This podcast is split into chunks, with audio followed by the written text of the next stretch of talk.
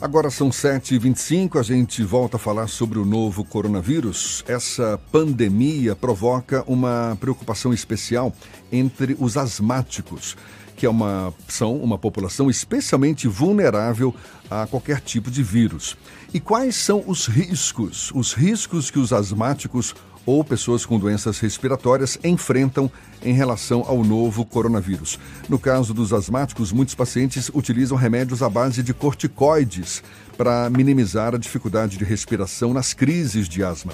Esses remédios representam algum perigo em caso de infecção de coronavírus?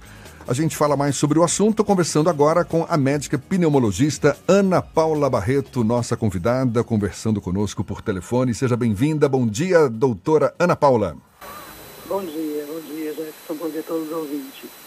A Organização Mundial da Saúde recomendou recentemente o não uso do ibuprofeno em casos de coronavírus e especialistas da área da saúde também discutiram sobre uma outra categoria de medicamentos que também poderia provocar uma piora da doença, que são os corticoides. Para os asmáticos que costumam, costumam utilizar os corticoides, essa notícia pode ter causado alguma preocupação. E aí a gente pergunta para a senhora: é recomendado que o asmático suspenda o uso de algum corticoide em caso de infecção de coronavírus? Então, não é recomendado. Na verdade, essa informação realmente procede. Existe uma preocupação do uso de corticoide de forma indiscriminada em pacientes que tenham diagnóstico de coronavírus. Na verdade, é muito comum o uso do corticoide, acaba sendo uma, é, algo frequente no tratamento das infecções de vias aéreas superiores, nos quadros virais e bacterianos respiratórios. Nesse caso, nessa pandemia especificamente, está se falando isso realmente, né? Existe uma orientação de evitar o uso do corticoide na forma sistêmica, em forma de injeção ou comprimido, nos pacientes que estejam infectados e que tenham sintomas. O asmático já entra em outra situação. O asmático precisa do corticoide, muitas vezes não é o corticoide na forma de comprimido nem injetável, né? O paciente com asma comumente usa a forma de corticoide inalatório, que são microdoses, doses muito inferiores a essa dose que comumente é utilizada nos contextos de crise. E o corticoide é necessário para que a doença asma continue compensada. Então, se nós orientarmos agora a suspensão do corticoide inalatório nos pacientes asmáticos, o que teremos é várias pessoas compensando a doença e aí sim, apresentando tosse, apresentando falta de ar, apresentando chiado no peito, e isso não tem nada a ver com a infecção por coronavírus. Isso é apenas a descompensação da doença de base. Então, não há recomendação do indivíduo que tem asma, que já faz uso regular da sua medicação inalatória, em suspender nesse momento. Pelo contrário, a orientação é manter o tratamento habitual, manter a doença compensada. Porque caso ele venha a ter alguma virose, alguma infecção bacteriana, ou até mesmo que ele seja infectado pelo coronavírus, que a doença de base dele, que é a asma, não descompensa. Então, só para ficar bem claro, só para ficar bem claro, não se recomenda a suspensão dos corticoides para quem sofre de asma, mas no caso da infecção com coronavírus, é para ser discutida essa possível de, de, eh, suspensão? Então, se o paciente tem asma e ele adquire infecção com coronavírus, tem que ser checado inicialmente qual vai ser a gravidade dessa infecção.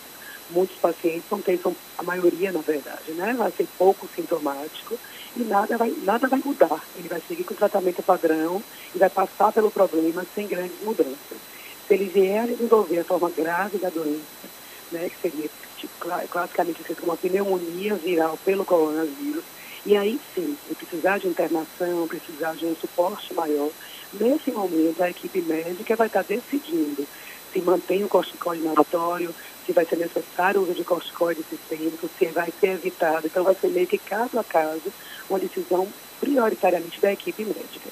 Mas aquele paciente ambulatorial que vai seguir em casa, em isolamento, com quadro de infecção, que ele tem asma, ele vai seguir a orientação habitual do pneumologista dele, do médico clínico dele, em relação às medicações habituais do curso da asma. E a senhora fez referência a medicamentos à base de corticoides, tanto inalatórios quanto orais, e que são mais comuns os inalatórios. Os orais podem representar algum perigo também adicional no caso de infecção por novo coronavírus? Pronto, o corticóide oral ele é usado habitualmente no contexto de crise de asma. Quando o paciente entra no quadro de descompensação de crise, habitualmente o médico se vale do corticóide para o indivíduo voltar para a condição basal dele. E também em situações de infecções, né? muitas vezes é, sinusites, infecções de vias aéreas superiores, com frequência nós utilizamos o corticóide para melhora dos sintomas. Então, nesse contexto atual, de infecção respiratória pelo coronavírus, talvez a gente seja mais prudente ou mais econômico no sentido do uso do corticóide, como nós, nós usávamos em outros contextos de outras infecções. Então, existe aí essa recomendação, esse olhar mais atento de reduzir o uso de corticóide de forma indiscriminada. Não é comum, não é raro o paciente muitas vezes tem em casa já comprimidos de corticoide, né? Quem tem quadros alérgicos e quadros de asma, rinite, muitas vezes usar por conta própria o corticóide quando começa a ter algum quadro respiratório. Então, nesse caso, a recomendação é peça orientação ao médico se vai usar corticóide em contexto de compensação ou não. Mas quero chamar a atenção, a medicação de uso regular, a medicação de uso habitual para o controle da doença deve ser mantida. Assim como o hipertenso deve manter a medicação dele habitual, assim como o diabético deve manter habitual, o paciente asmático também é uma doença crônica que merece um remédio de uso habitual para controle. Doutora, um dos casos mais recorrentes, mais comuns da evolução da Covid-19 é um quadro de pneumonia grave. É, quais são os cuidados que as pessoas devem ter para, de alguma forma, tentar evitar que a Covid-19 evolua ao ponto de virar uma pneumonia? É, na verdade, essa pergunta é difícil. Né? Estamos diante de uma situação nova, né? um novo vírus que está circulando. Todos nós estamos aprendendo agora como é essa doença, como ela se comporta. O que se sabe é que é um subgrupo de pacientes vai evoluir pior. A grande maioria vai bem, em geral, os indivíduos mais jovens e saudáveis mas um percentual desse grupo, em torno de 20% do total, vai ter sintomas mais graves. Vai ter uma febre mais alta, mais persistente, vai ter uma tosse mais persistente, vai sentir falta de ar e muitas vezes cursando com baixa oxigenação do sangue, o que vai acarretar uma internação para, para ter esse suporte no ambiente hospitalar. Mas não dá para a gente ver quem é aquele, que, o que fazer para prevenir. Uma vez que você contrai o vírus, é meio que o passar dos dias é que vai sinalizar aquele que vai evoluir pior do que o outro. Então, esse indivíduo de maior risco, esse indivíduo que já tem alguma doença crônica, esse indivíduo que já tem uma idade mais avançada, tem que estar ainda mais atento aos sinais de gravidade que oferecem preocupação. Em geral, são esses que eu comentei, né? A questão da febre, de uma tosse mais persistente e de sensação de falta de ar, já denotando que tem algo mais sério acontecendo do ponto de vista respiratório. A senhora que cuida de problemas no trato respiratório, muito se debate sobre uma questão se é uma gripezinha ou se é uma pneumonia. A nova Covid-19 para pessoas que apresentam um quadro um pouco mais agravado é muito mais uma pneumonia do que uma gripezinha? Isso, na verdade, o vírus, ele é capaz, não só o Covid, né, não só o novo coronavírus, outros, outros vírus também são capazes de infectar a parte inferior do sistema respiratório.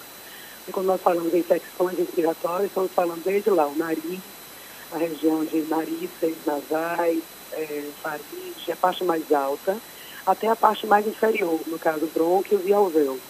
Então, o mesmo vírus, vírus pode fazer um quadro mais das vias aéreas superiores, e aí sim, os sintomas mais gripais, né, de coriza, nariz entupido, coceira, espirros, quadros de rouquidão, cigarro, ou então, se ele se aloja mais na parte respiratória inferior, aí sim, ele faz um quadro mais de alterações de brônquios e alvéolos. E aí o quadro é mais grave nesse contexto, né? Quando existe uma pneumonia, existe uma preocupação porque a função vital né, dos pulmões, de trocar oxigênio por gás carbônico, fazer toda a função de respiração, fica comprometida muitas vezes. Então, se uma pneumonia for uma pneumonia discreta, acometendo apenas uma pequena região do pulmão, pode ser que tudo caminhe bem. Mas se for uma pneumonia extensa, bilateral, pode ser que esse paciente aí evolua realmente precisando de um suporte hospitalar. Doutora Ana Paula, a gente está conversando aqui com a médica pneumologista Ana Paula Barreto. Os asmáticos, eles não são mais propensos a, a se contrair, a contrair, na verdade, o novo coronavírus, mas as chances de desenvolver complicações são maiores no caso de infecção. A senhora me corrige se eu estiver errado. E o que eu que, quero perguntar também é que o que, que se recomenda aos asmáticos nesses tempos de pandemia, além dos cuidados naturais como higienização das mãos, manter aquela distância segura das pessoas, quais cuidados adicionais os portadores de asma devem ter em tempos de pandemia de coronavírus? Então, o risco do asmático já é muito conhecido, né? O paciente com asma, historicamente, é um paciente que descompensa quando ele adquire alguma infecção. Tanto que a asma entra no grupo da vacinação por influenza anual, né? Porque a gente sabe que a, a infecção viral, muitas vezes simples, uma simples gripe, uma simples resfriado, descompensa o quadro da asma. E é uma causa frequente de atendimentos em serviços de urgência. É esse paciente que entrou em crise de asma porque adquiriu uma gripe. Então, essa informação é válida também para a questão do coronavírus. Ele é um vírus que causa infecção respiratória. Então, o que, vai acontecer com esse paciente asmático? Ele vai adquirir, ele vai possivelmente descompensar a asma. Ele vai ter, naquele momento de infecção, ele vai ter falta de ar, ele vai ter chiado, ele vai ter tosse muito mais frequente do que, do que o paciente que não tem essa doença, tá? Então, o cuidado do paciente asmático, o paciente asmático que já tem acompanhamento regular com o médico, ele já recebe habitualmente essas orientações.